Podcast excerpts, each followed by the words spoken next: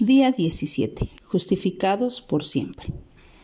Y esto eran algunos, mas ya han sido lavados, ya han sido santificados y ya han sido justificados en el nombre del Señor Jesús y por el Espíritu de nuestro Dios.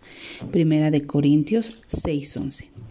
Dios definitivamente no repudia a los incrédulos. Si fuera así, las iglesias estarían vacías y nosotros no estaríamos en ella.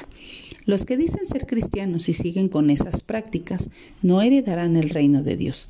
Los que pecan de tal manera pueden lograr que nuestro Señor y Salvador Jesucristo cambie sus vidas.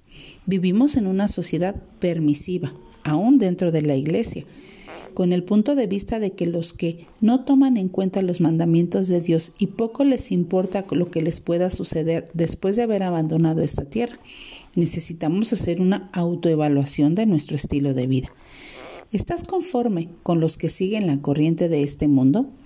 ¿Quiénes son tus, tus héroes? ¿A quién sigues? ¿A los deportistas, artistas, políticos, celebridades? Eso dice mucho de nosotros. Tu alma se puede corromper y adaptarse a lo que exige la sociedad actual.